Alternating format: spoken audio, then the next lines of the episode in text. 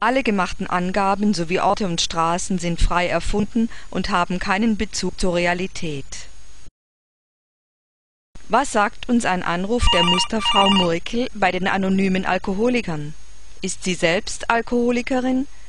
Möchte sie einen Termin ausmachen oder will sie sich nur erkundigen? Häufigere Anrufe würden den Schluss zulassen, dass sie selbst ein Problem hat.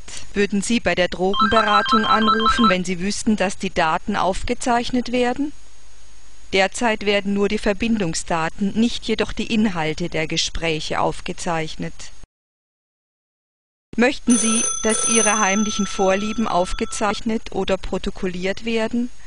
Was passiert, wenn diese Daten in die falschen Hände geraten oder sie zum Beispiel Ihr Chef in die Hände bekommt. Möchten Sie, dass Ihre Bewegungsprofile gespeichert werden? Das heißt, wann, wo, mit wem und um wie viel Uhr Sie telefoniert haben und sich eventuell getroffen haben?